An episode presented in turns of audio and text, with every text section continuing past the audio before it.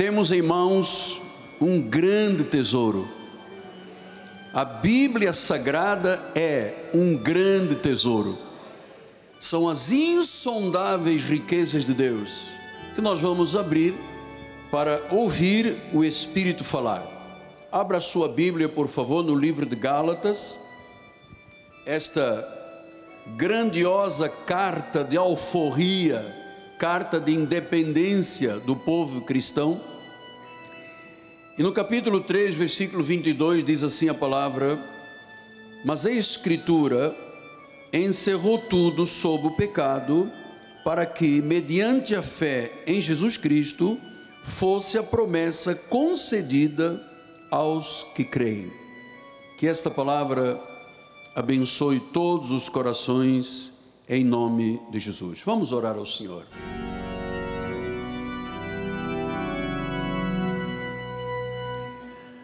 Senhor Jesus Cristo, a tua noiva está aqui reunida, o teu povo, aqueles que, por Cristo, podem dizer: Eu sou salvo, eu tenho a vida eterna, eu conheci a verdade, a verdade me libertou, sou livre para viver a vida espiritual, a vida pessoal de forma gloriosa. Então, Senhor, nesta hora, eis-me aqui de volta ao altar eu sei, Senhor, que eu não tenho capacidade humana para o fazer. Eu sou o menor dos apóstolos. Eu não sou digno de ser chamado de apóstolo.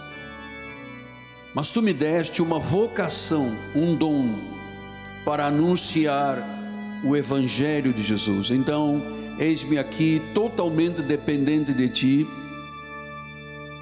Sou o que sou pela tua graça não tenho nenhuma virtude pessoal, mas o Senhor pode usar, vai usar este canal para anunciar que Jesus Cristo é o Senhor. Eu oro com fé em nome de Jesus e a igreja diga comigo: Amém, Amém e Amém. Meus amados irmãos, minha família, santos preciosos, eleitos segundo a presciência de Deus, a prognoses de Deus, a determinação de Deus, meus filhinhos em Cristo Jesus. O tema que vamos estudar hoje é intrigante e instigante. Os sãos não precisam de médico, sim os doentes. E como nós vamos apresentar este tema? Pregando o Evangelho. O Evangelho é o fundamento da vida espiritual. O Evangelho vem de uma palavra grega, evangelion, que significam boas notícias boa mensagem, boas novas de grande alegria. O Evangelho é o plano de Deus para a salvação. É através de boas notícias, de uma boa mensagem, que filhos são resgatados, eleitos são chamados, predestinados são reconciliados com Deus. O Evangelho tem que ser recebido com alegria por aqueles que o ouvem. Ninguém pode ficar indiferente quando ouve o Evangelho, quando ouve boas notícias, boa mensagem, boas novas de grande alegria. Eu sinto uma alegria imensa quando eu prego e ouço a minha voz, isso me dá uma alegria muito grande, porque eu sei que eu estou pregando o Evangelho. Agora você sabe que nem todos têm esta alegria. Romanos 1,18 diz que a ira de Deus se revela do céu contra toda a impiedade e perversão dos homens que detêm a verdade pela injustiça.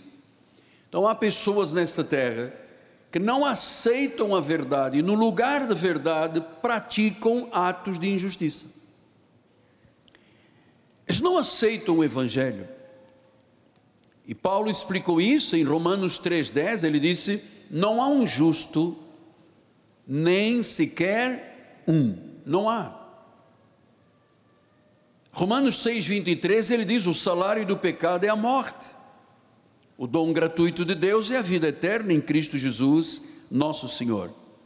Então, diz que há pessoas nesta terra que detêm a verdade, vivem em justiça, porque a Bíblia deixa claro que não há ninguém justo sobre esta terra e que todos que estão debaixo do pecado devem saber que o pecado paga um salário, que é o salário da morte. Eu tenho sempre muito cuidado com a questão da pregação. As boas novas não podem ser ridicularizadas. As boas novas não podem ser permeadas com um humor sarcástico, com piadas. Não existe essa possibilidade. Boas novas mostram que o homem sem Jesus e sem o Evangelho está morto. Está morto em pecados e delitos, logo, ele tem que ouvir uma verdade, e a verdade não pode ser permeada nem com mentira, nem ridicularizada. Lembre-se que o pecador por si próprio não tem disposição para ser salvo. O pecador não é capaz de se libertar sozinho da escravidão do pecado. Então nós precisamos de pregar o Evangelho. Volto a dizer, muitas pessoas detêm a verdade, rechaçam a verdade e praticam a injustiça. Logo, quem vive desta forma é objeto da ira de Deus. Veja o que disse Romanos, capítulo 1, versículo 32, diz a palavra: Ora, conhecendo eles a sentença de Deus, de que são passíveis de morte os que tais coisas praticam, não somente as fazem, mas também quem aprova, quem assim procede. Então, o pecado tem um salário, a fatura chega, que é a morte. E não é só para quem pratica, é para quem aprova. Isso é dramático. Este versículo é dramático. Então, por que, que as pessoas pregam? Aliás, quando houve uma pregação, existem pessoas que recebem. Jesus disse: As minhas ovelhas ouvem a minha voz e me seguem. E há pessoas que não conseguem receber. Jesus disse: Vós não credes, porque não sois minhas ovelhas. Quer dizer que nesta terra existem duas sementes: a ovelha que ouve e pratica, e o cabrito e o lobo que rechaça a verdade e vive na injustiça. Porque as pessoas pecam. Diz Hebreus 11, 25: preferindo ser maltratado junto com o povo de Deus, está falando de Moisés, a usufruir os prazeres transitórios do pecado. Significa que o pecado pode dar um prazer transitório, mas quando a fatura chega, chega com morte. E o problema é que há pessoas que praticam e há pessoas que defendem quando se trata, por exemplo, de uma ideologia de gênero na questão sexual, nós defendemos que Deus fez o homem, criou o homem, criou a mulher e que o casamento é entre um homem e uma mulher. Mas há pessoas que defendem o contrário, dizem, apesar de Deus ter criado o homem, apesar de Deus ter criado a mulher, nós entendemos por uma ideologia que pode haver casamento entre pessoas do mesmo sexo. Isto aqui é defender um pecado. Marcos 2,17, então vem o profundo de Deus. Ele diz em Marcos 2,17: Tendo Jesus ouvido isto, respondeu-lhe: Os sãos não precisam de médico. Quem é que precisa de médico? Os doentes. Ele disse: Eu não vim para chamar justos, os sãos.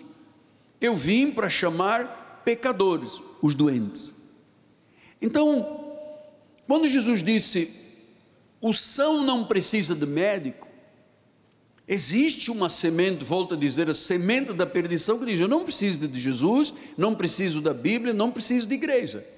Estas pessoas que estão debaixo da ira de Deus, a semente da perdição, se autodenominam de pessoas sãs.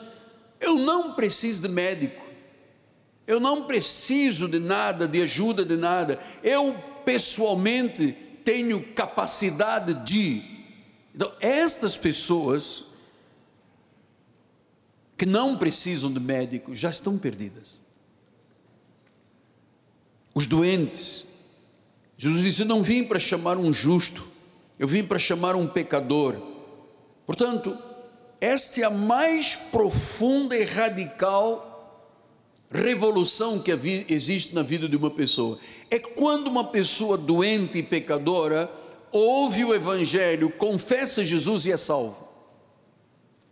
Ele passa por uma tremenda revolução de vida.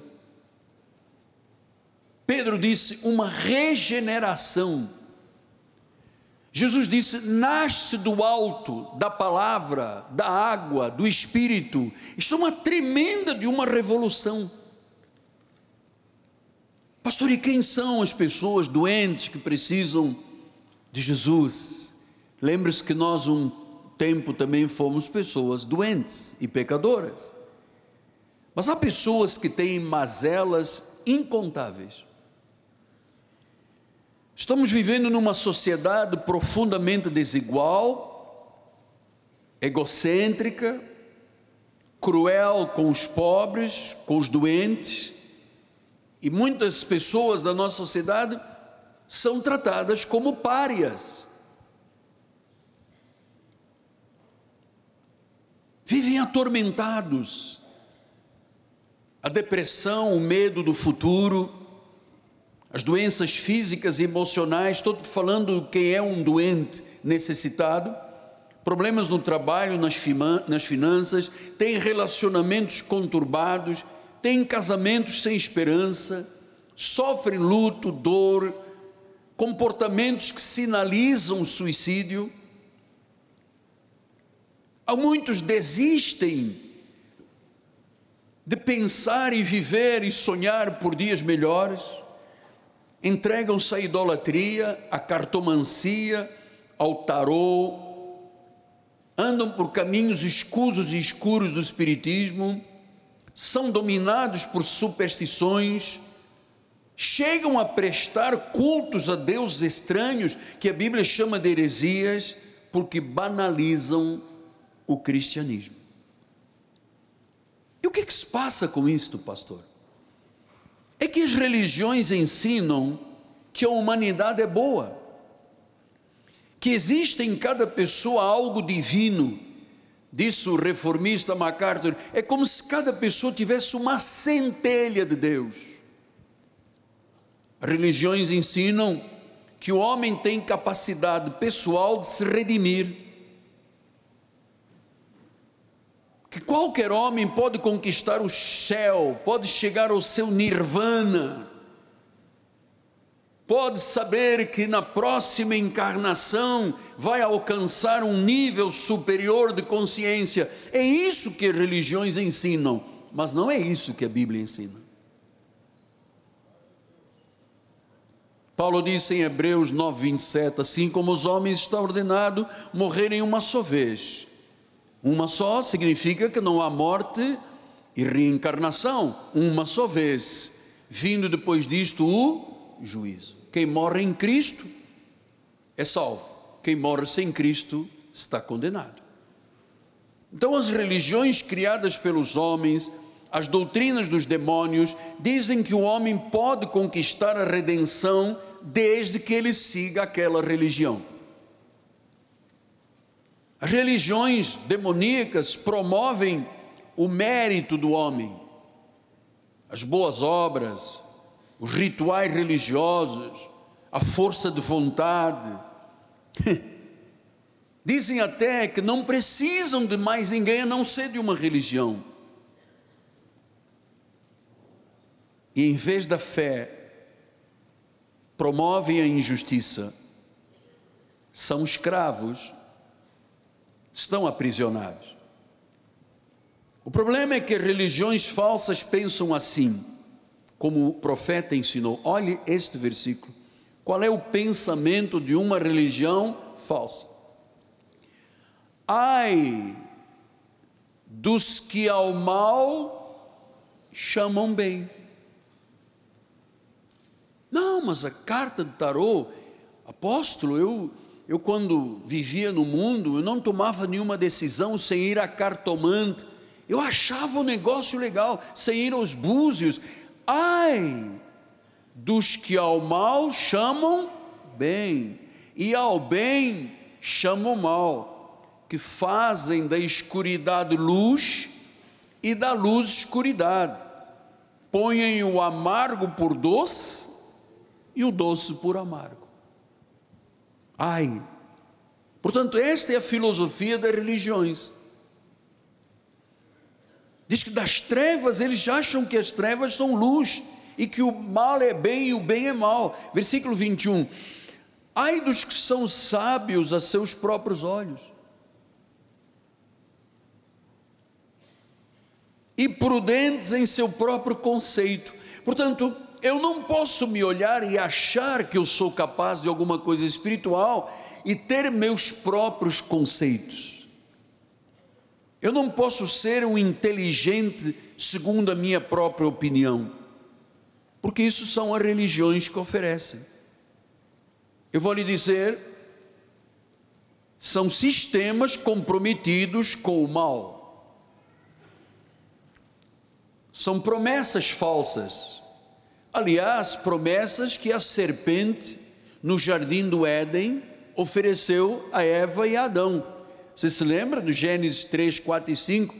Então a serpente disse à mulher, quando a mulher, a serpente perguntou à mulher, é, o que que você, o que que Deus diz que você pode comer neste paraíso? Ela disse, não, pode comer de qualquer árvore, só não posso tocar na árvore do conhecimento do bem e do mal, porque ele disse se eu tocar, eu vou morrer. É o pecado. Aí veio a serpente e disse: É certo que não morrerás. Veja qual é a maldade do diabo, que é distorcer a verdade de Deus, aprisionando a pessoa. E ele diz no versículo número 5: Porque Deus sabe, olha o diabo, Deus sabe que no dia em que dele comer, se abrirão os olhos, e como Deus sereis conhecidos como Deus. Olha a proposta do diabo e das falsas religiões. Como Deus. Ou seja, se você pecar, você tem justiça própria, você será como Deus. Então nós estamos entendendo que o Evangelho de Jesus é uma mensagem totalmente divina. É a proclamação que Cristo triunfou sobre o pecado e sobre a morte. O Evangelho é a oferta da redenção pela fé. Isto é o cristianismo, redenção pela fé, que é baseado na graça de Deus. Ele já fez, eu tenho apenas que receber. Ele já materializou, eu tenho agora que ver isto uma realidade na minha vida. Olha como é que diz Efésios 2, 8 a 10. Você quer ler comigo, por favor? Porque pela graça sois salvos mediante a fé. Isto não vem de vós, é um dom de Deus, não de obras, para que ninguém se glorie. Pronto.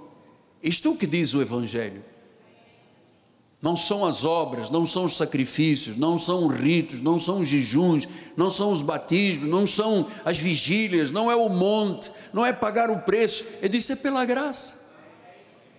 Pastor, existe um versículo na Bíblia que diz: a graça é. Não, existe uma explicação do Evangelho. A graça, o que é? Tudo que Jesus conquistou na cruz em nosso favor. Isso é a graça.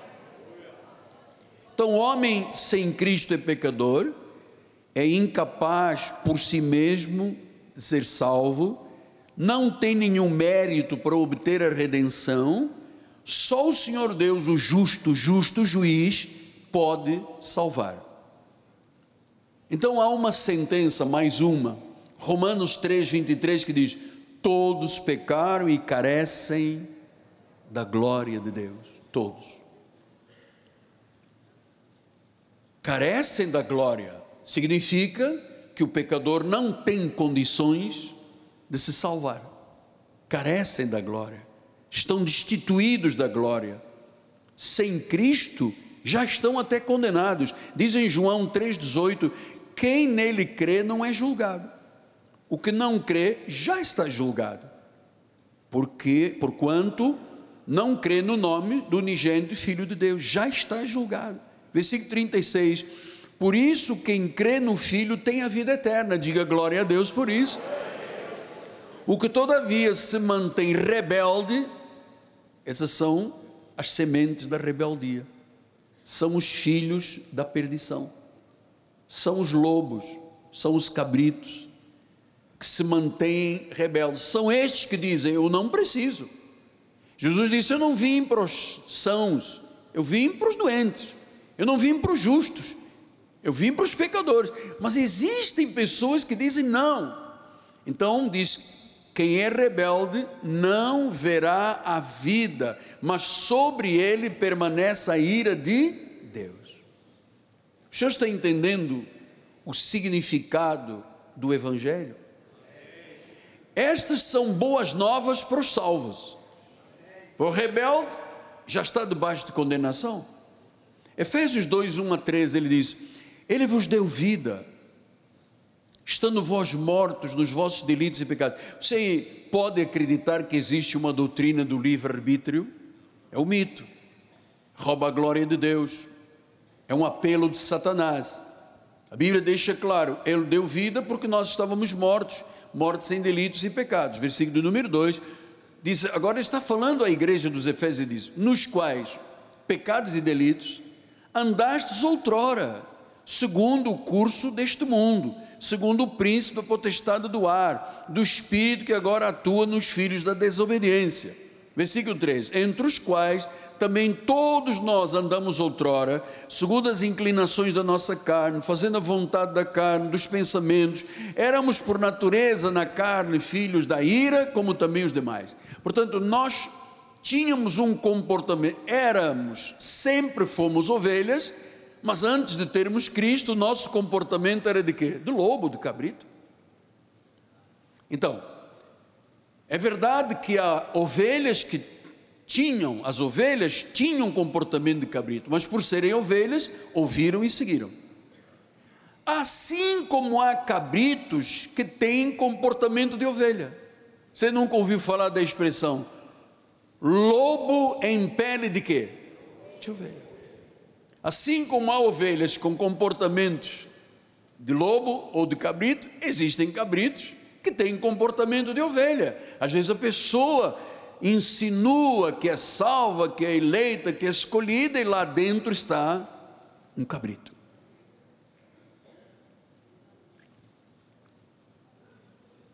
Romanos 1,18 A ira de Deus se revela no céu contra toda a impiedade e perversão dos homens que detêm a verdade pela injustiça. Todas as vezes que alguém nega Jesus, nega a verdade, e pratica a injustiça, esta pessoa está debaixo da ira de Deus. A vida não anda, não decola, tudo que faz dá errado. Abre a carteira de trabalho e tem 32 carimbos de empresas. Vai uma, não deu certo, vai duas, não deu certo, dá três, não deu... é a ira de Deus. Quando as coisas não estão bem, significa que esta pessoa está debaixo de alguma justiça de Deus. Deus não nos criou para sofrermos. Deus não nos criou para apanharmos da vida. Deus nos criou para a realidade que Ele criou: a felicidade, o bem-estar, a harmonia, a paz, a vida tranquila, a vida de justiça, paz e alegria. Foi para isso que Deus nos criou. Romanos 3, 9, ele disse: Que se conclui? Temos nós qualquer vantagem? Não, de forma nenhuma, pois já temos demonstrado que todos, tanto judeus como gregos, estão debaixo do pecado. Porque pessoas às vezes dizem, mas eu tenho uma religião. Não, se não tem Cristo, está debaixo do pecado. Versículo número 10. Como está escrito, agora vamos entrar numa lista tremenda de situações. Infelizmente, nós já vivemos. Vamos lá.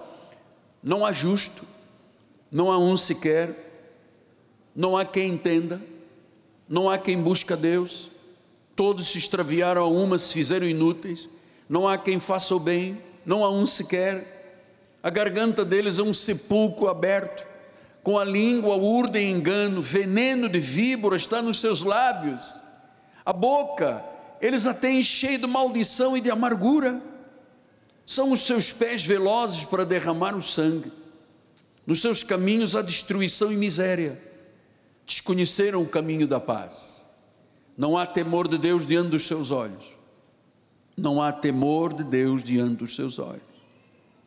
Então todos pensam nesta terra que são bons. Ah, minha vovó era uma pessoa maravilhosa. Não duvido, a minha também era. Mas sem Jesus Cristo, não há temor de Deus. Essa é que é a verdade.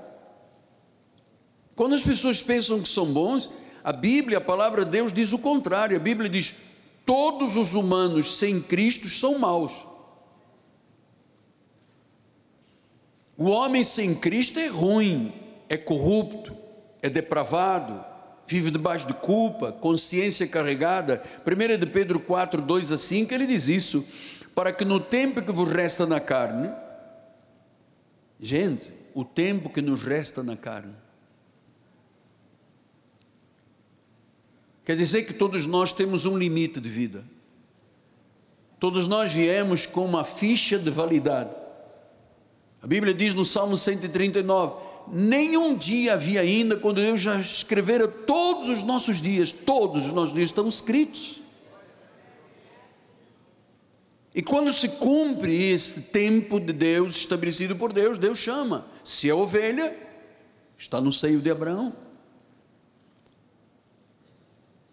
Então disse: no tempo que resta na carne, você sabe que às vezes eu ponho-me a pensar, gente, eu ontem tinha 18 anos.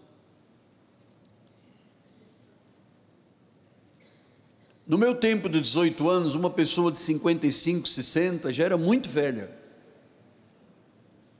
Lembra-se aqui, no, de vez em quando saiu notícias: ônibus atropela velhinha de 42 anos. Não é um tempo tão remoto. Uns 30, 40 anos atrás, 42 anos eu veni. E eu sempre pensava, como é que vai ser o meu trajeto? Como é que eu vou ver? Porque na minha família havia uma, eu acho que era uma maldição, dizer assim: os homens não passam de 60 anos. Meu papai faleceu dois meses antes de 60 anos. Meus tios, todo mundo, a parte dos homens morriam muito cedo. E eu pensava, Deus, Será que eu vou chegar a 60 anos? Cheguei aos 70. Agora eu estou assim. Será que eu vou chegar aos 90? Pô, o lado da minha mãe é longevo. Eu tinha uma tia de 102 anos. Minha mãe faleceu com 92. E a minha tia Carmen tem quantos? É do tempo dos dinossauros. 93, 93 anos. Então, 96, já tem 96 anos. Então eu penso, gente, quando eu chegar. O que eu quero dizer? No tempo que nos resta da carne, nós não sabemos o dia de amanhã. Pedro disse: Já não vivais de acordo com as paixões dos homens, mas segundo a vontade de Deus, porque viver segundo as paixões dos homens não é viver Viver é, é a vontade de Deus. Depois ele diz no versículo número 3: Porque basta o tempo decorrido para teres executado a vontade dos gentios, tendo andado em. Olha como é que nós vivíamos no passado: dissoluções, concupiscências, borracheiras, orgias, bebedices, detestáveis idolatrias. Por isso, difamando-vos, Estranho que não concorrais com eles ao mesmo excesso de devassidão. Amados, vocês estão ouvindo o que o Espírito está falando?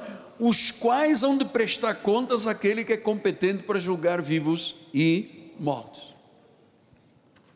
O tempo que nos resta. Você sabe que nós temos conversado muito, eu e minha esposa, sobre esta questão, porque se Deus não tivesse sido misericordioso com a Rosana, a bispa, depois de ter passado pelo que ela passou, com uma doença tão grave, se Deus não tivesse feito o um milagre, ela não estaria mais conosco hoje. E agora? Agora pensamos assim: e o tempo que resta? Vamos viver como? Aos trancos e barrancos, lutando só a luta dos outros, não vamos pensar em nós. Então, há que redefinir a vida. Eu vou lhe deixar esse exemplo legal. Nós gastamos muito tempo na vida com muitos embrólios, com muitas situações, e a vida está passando. Vocês sabem em que mês nós estamos? Maio. Eu hoje da manhã, na madrugada de oração, eu me ajoelhei e disse: Senhor, qual é a palavra profética para 2024? E Deus disse: você está me pedindo que eu lhe diga dezembro de 31, nós estamos em maio, mas a verdade é que está tudo passando rápido, o tempo passa rápido, nós voamos. Então, os frutos da vida e pecado são tristeza, infelicidade, desânimo. Eu recebo. Esta manhã tinha um senhor aqui, Rubens, está onde? Irmão Rubens? Rubens, está onde? Irmão Rubens. Rubens, lá atrás. Oba, ele disse: Vou fazer 91 anos. Eu toquei nisso, eu recebo. Rubens está perfeito, não tem rugas. Tem um pequeno aeroportozinho de mosca, mas é, o cabelo pode reimplantar. 91 anos, Lúcia, nós temos uma irmã aqui na igreja, 102 anos, Lúcia anda de ônibus sozinha, BRT. Quando alguém enfrenta ela, ela diz: Você me conhece da onde? Então, o prazer do álcool, da droga, que leva às vezes ao suicídio. Romanos 2,16 disse: No dia em que Deus, por meio de Cristo Jesus, julgar os segredos dos homens de conformidade com o Evangelho. Ou seja, nada na vida é oculto a Deus. Todos são culpados diante de Deus. 3,19 de Romanos diz: Sabemos tudo o que a lei diz, aos que vivem na lei o diz, para que se cale toda a boca e todo mundo seja culpável perante o Senhor, perante Deus. Então o pecado é uma escravidão, uma escravidão amarga. E a Bíblia diz que o homem por si mesmo não é capaz de se livrar do pecado. Romanos 3,9 temos nós qualquer vantagem? Não, de forma nenhuma, pois já temos demonstrado a todos, tanto judeus, que estão debaixo de pecado, tanto judeus como gregos. Versículo número 20: Visto que ninguém será justificado diante dele por obras da lei, em razão pela qual, em razão de que pela lei vem o pleno conhecimento do pecado. Ninguém está isento. 1 João 5,19 diz: Sabemos que somos de Deus e o mundo inteiro jaz no maligno. Então, meus amados, o Senhor está falando, está revelando sobre a gravidade do pecado. A palavra de Deus está falando, ela é convincente. Ela está dizendo que longe de Jesus o homem está desqualificado, está debaixo de um poder condenatório, porque ele vive segundo o príncipe das potestades do ar. Lembra essa lista que eu li há pouco? Diz: Não há um justo sequer não há quem entenda, não há quem busque Deus, todos se desviaram, todos se tornaram inúteis, não há quem faça o bem, nenhum sequer. A sua garganta é como um túmulo, a sua língua é enganadora, tem veneno de serpentes nos lábios, bocas cheias de maldição e amargura, pés que agem para derramar sangue, ruína e desgraça nos seus caminhos. Olha o que é a vida de quem não tem Jesus. Tremendo isto. E claro, o Evangelho tem que ser anunciado de forma correta, Porque muitos estão dizendo que se você fizer um sacrifício, você é salvo. A igreja romana está dizendo: não tem problema, creia em Maria, Maria vai pedir ao filho, que o filho pede ao pai, e se você morrer sem Jesus, não tem problema, vai para o purgatório e lá tudo é resolvido. Isso não é verdade. Eles não conhecem o caminho da paz. O homem sem Jesus não tem temor diante dos seus olhos. E eu vou lhe dizer esta lista grande que eu li, ninguém escapa destas verdades. Está escrito. É Deus que está falando. E se você conhece o original, vai se lembrar que o que está escrito é na língua original grega do koiné, era o idioma do novo pacto, da nova aliança. Deus escreveu. Deus disse isto. E esta palavra não volta atrás, diz o Salmo 119, 89: Para sempre o Senhor está firmada a tua palavra no céu. Mateus 5,18 diz: Porque em verdade vos digo, até que o céu e a terra passem, nem um i ou um til jamais passará da lei, até que tudo se cumpra. Até que tudo se cumpra. Está se cumprindo tudo na terra. João 6,44 diz: Ninguém pode vir a mim se o Pai que me enviou não o trouxer. É Deus que, sabe, Deus te trouxe aqui esta manhã. Deus está trazendo milhares de pessoas pelas mídias, pelos satélites, estão ouvindo estas verdades. Há muitos que estão dizendo: Eu nunca ouvi nada disso. Porque no lugar onde eu estou se fala em óleo, em sal, em semente, em feijão, em sabonete, em alto batismo, em danças, piruetas, se fala muita coisa, mas não se fala da verdade do evangelion, das boas notícias, da boa mensagem, das boas novas de grande alegria. Versículo 65 por causa disso é que vos tenho dito: ninguém poderá vir a mim se pelo Pai não lhe for concedido. Esta é uma determinação de Deus. Eu estou aqui por Deus, você está aqui por Deus. No século XIX, o pensador Roberto Aldani diz: os animais mais selvagens não destroem tanto a sua própria espécie para satisfazer a fome. É verdade. Você não vê um leão matando um leão para comer o leão. Você não vê uma um tigre matando tigre para comer o tigre. Tem uma cadeia alimentar entre os animais, mas os da mesma espécie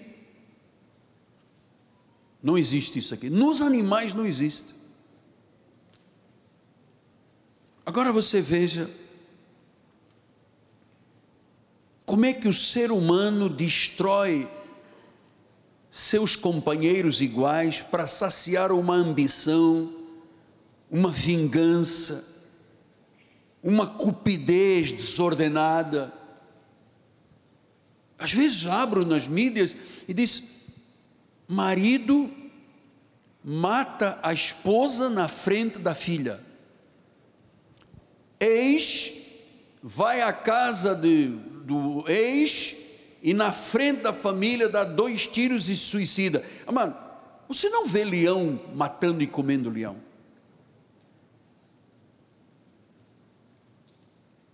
Mas você vê o ser humano destruindo para saciar uma ambição, uma vingança, uma cupidez desordenada. Por quê? Não conhecem a paz. Isto às vezes é impulsionado por governos, sabia disso? Na Segunda Grande Guerra Mundial, um escritor, um jurista chamado Gunther Jacobs, escreveu um livro chamado O Direito Penal do Inimigo. E Jacobs disse: as garantias e direitos fundamentais não se devem estender àqueles que o Estado considera inimigos. Ou seja, o próprio Estado considera, considerava pessoas inimigas e para eles não havia lei, havia morte. Este é o ser humano.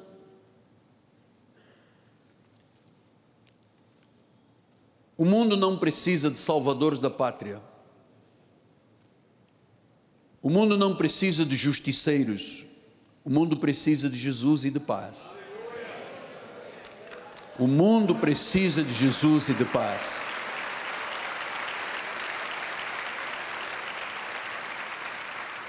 Jesus é o justo juiz, é o nosso advogado, é o supremo pastor das nossas almas, é o sumo sacerdote da nossa confissão, é o apóstolo da nossa salvação, é o justo legislador, é o juiz perfeito. Por isso, Deus não pode baixar o alto padrão da sua justiça. Não pode. Ele não pode ter um trato comigo e um trato diferente com você. Isso era baixar o padrão de justiça. A justiça dele é perfeita. Por isso ele digo, o pecador tem uma dívida com Deus que nunca poderia pagar. Lembra-se o que disse o Salmo 130, 3? Se observar, Senhor, se o Senhor olhar as iniquidades, quem é que vai subsistir? Se Deus olhasse nossos defeitos, nossos erros, nossas, nossos pecados, ninguém subsistiria. Aqui dentro ninguém subsistiria. Lá fora ninguém subsistiria. Quem pode substituir, subsistir? Portanto, você está percebendo que a situação do pecador é complicada. Quem é que pode subsistir se Deus observar as iniquidades? Quem é que vai subsistir? Ninguém. Jó disse em Jó 9:2, na verdade eu sei que é assim, porque como pode o homem ser justo para com Deus? Por ele mesmo, por livre arbítrio, por méritos pessoais, ninguém pode. Pastor, então quem pode ser salvo? Mateus 19, ouvindo isto, os discípulos ficaram grandemente maravilhados e disseram: Sendo assim, quem pode ser salvo? Jesus, fitando neles o olhar, disse-lhe: Isto é impossível aos homens. Ou seja, o homem por si não pode ser salvo. Pode pagar penitência, pode pagar indulgências, pode ficar com o rosário repetindo mil vezes. O homem por si não pode. Mas, o impossível dos homens, o que o homem não pode fazer, para Deus tudo é possível. Por isso é que Deus pôde me salvar. Foi por isso. Porque seria impossível. Hoje nós temos uma visão completa do que é a predestinação. Eu tenho lhe explicado isso inúmeras vezes com meu próprio testemunho. Eu era um católico apostólico romano eu me confessava de forma auricular, de joelhos, na frente de um homem, de um padre. Eu era coroinha, eu ajudava a missa. Minha família dizia que era católica, ninguém ia à missa, sou eu. Tive um tio padre que abdicou para casar. Eu conhecia as entranhas da igreja. Mas um dia, cumprindo o serviço militar obrigatório, pois Angola passava por uma guerra muito grande, muitas mortes. Então o indivíduo aos 20 anos tinha que ir para o exército para cumprir o serviço. Eu vinha da escola militar com mais três companheiros e numa madrugada, três e meia da manhã, eu havia dito ao motorista, para, vamos dormir no caminho. Ele disse, não, tem que ir embora, minha mulher teve bebê, tem que chegar a Luanda ah, de manhã, não sei o quê. Então, três e meia ele deve ter adormecido, batemos com outro carro, com outra viatura, Dizem que poderia ter havido uma coisa explosiva na, na estrada. A verdade é que quando eu abri os olhos, eu estava a uns 10 metros do carro, da viatura, com sete fraturas na perna esquerda, duas fraturas expostas, tendões dilacerados, as duas pernas fraturadas, bacia, cóccix, braço, rosto todo desfigurado. E onde estava São Judas Tadeu? Que eu amava, adorava, tinha uma medalhona? Onde estava Nossa Senhora de Fátima? Onde estavam os santos romanos? E lá vou eu, o desastre foi às três e meia da manhã. Eu cheguei ao hospital porque foram a um quartel militar, trouxeram um jipe com uma maca dessas de pano. Quando me colocaram em cima, não cabia no jipe, tivemos que esperar, depois puseram-me em cima de um caminhão, madrugada, em cima de um caminhão de carga, que me levou para um quartel. Cada salto que o caminhão dava, eu gritava, urrava, os ossos quebrados, expostos. Fui levado a um, um quartel militar e nesse quartel os tinha um médico e enfermeiros colocaram acessos das veias e o médico disse: Olha, esse, esse indivíduo aí não tem jeito. Eu ouvi ele dizer isto. Levei morfina, quando acordei eu estava dentro de uma ambulância, quando estávamos a 60 quilômetros da cidade de Luanda, a gasolina da ambulância acabou. O diabo não queria. Não, ele dizia: Não, esse não esse tem que terminar, porque se deixar, ele vai construir uma igreja gigante, vai ter milhares de pessoas que o seguirão. Isso já tinha sido anunciado no mundo espiritual.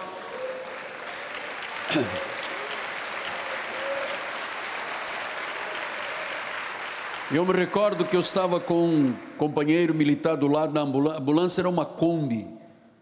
Ainda tem o barulho do motor aqui, tá, tá, tá, tá, tá, tá que, que foi? Acabou a gasolina.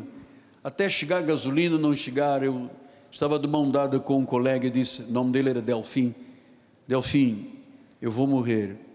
Diz a minha mãe que eu morri feliz, porque o meu desejo era ser do exército, e tenho aqui um relógio automático, é teu, pode tirar. E apaguei. Cheguei às onze e meia da manhã ao hospital, zero de batido do coração, esvaído em sangue, foi aquele corre-corre dos médicos, injeção, né?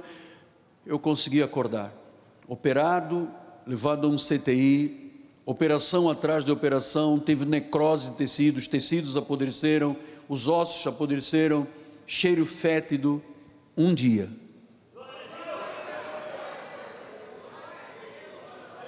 Um dia. O CTI onde eu estava só entravam duas pessoas, dez minutos por semana.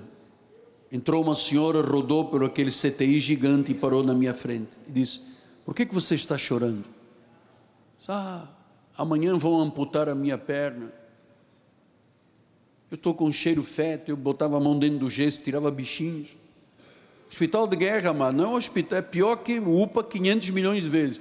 Ali se salva quem tem que salvar, o resto morre. E ela disse: Não, você não vai morrer. Deus te escolheu para levar a palavra de Deus à volta do mundo. Isso é predestinação. O impossível dos homens é possível para Deus. E depois de termos feito ali uma eu combati com essa mulher mais de duas horas, reclamando, pô, eu era católico, eu ia à missa, eu fazia, acontecia, eu era um religioso. E às tantas a mulher tira de uma bolsa uma Bíblia que eu não sabia o que era, mandou-me abrir Jó 19, 25, pior ainda, que eu não sabia o que era Jó, mas quando consegui chegar lá, ela diz: leia em voz alta. Eu disse: Eu sei que o meu redentor vive e por fim se levantará sobre a terra. Naquele momento eu fui curado, milagrosamente. Como eu posso negar a predestinação? Como é que é possível não acreditar que foi Deus? Amado, foi Deus que fez essa obra na tua vida. Foi Deus que te chamou. Foi Deus que te justificou. Foi Deus que te glorificou. E eu vou dizer isto mais uma vez. Já disse um milhão, hoje vou dizer um milhão e um. Quando a senhora foi embora, duas horas depois, deixou a Bíblia. Eu chamei o chefe dos enfermeiros e disse: Companheiro, vocês não deixam entrar aqui a minha mãe só dez minutos, duas vezes por semana? Você deixou entrar esta senhora duas horas aqui na minha cama? Ele disse: Qual senhora? Aqui não entra ninguém. E para entrar tem que botar aquele roupa paramentada de médico. Não entra, estão é CTI. Não, mas essa senhora deixou esta Bíblia. Não, não, isso já é a, a petidina, o sossegon, a morfina que está dando problema da alteração. Chamei o médico principal, o ortopedista que estava lá dentro, e disse: Senhor, estão deixando entrar aqui, uma, deixaram entrar uma senhora, teve aqui duas horas e não deixou entrar minha mãe. Eu disse: Qual senhora? Que não tem senhora. Que não entrou ninguém. Eu estou aqui na entrada, não entrou ninguém. Entrou Deus. Entrou o Deus do impossível. Entrou o Deus que me uniu, me fez um com Ele passei a estar em Cristo, Deus veio em meu socorro, a luz do Evangelho brilhou na minha vida, Ele me salvou, Ele me tornou justo, Ele me pôs sobre este altar. São 44 anos, 44 anos, Galvão, 44 anos. Deus não falha, o Evangelho é perfeito. Eu vou lhe dizer, não saia daqui esta manhã sem entregar a sua vida a Jesus. Não há prazer na vida sem Deus. Não há futuro sem Deus. Não há rocha sem Deus. Não há vida na sua essência sem Deus. Entrega a sua vida a Jesus. Renda-se a Ele. Saia debaixo de condenação e juízo. Erga a sua cabeça. Você viverá. Jesus disse isso: quem crê em mim, ainda que morra, viverá. Portanto, a vida não termina quando o coração para, o cérebro apaga, ali começa uma nova vida. A vida em Cristo, a eternidade. Para os que creem. Para os que creem. Para os que creem.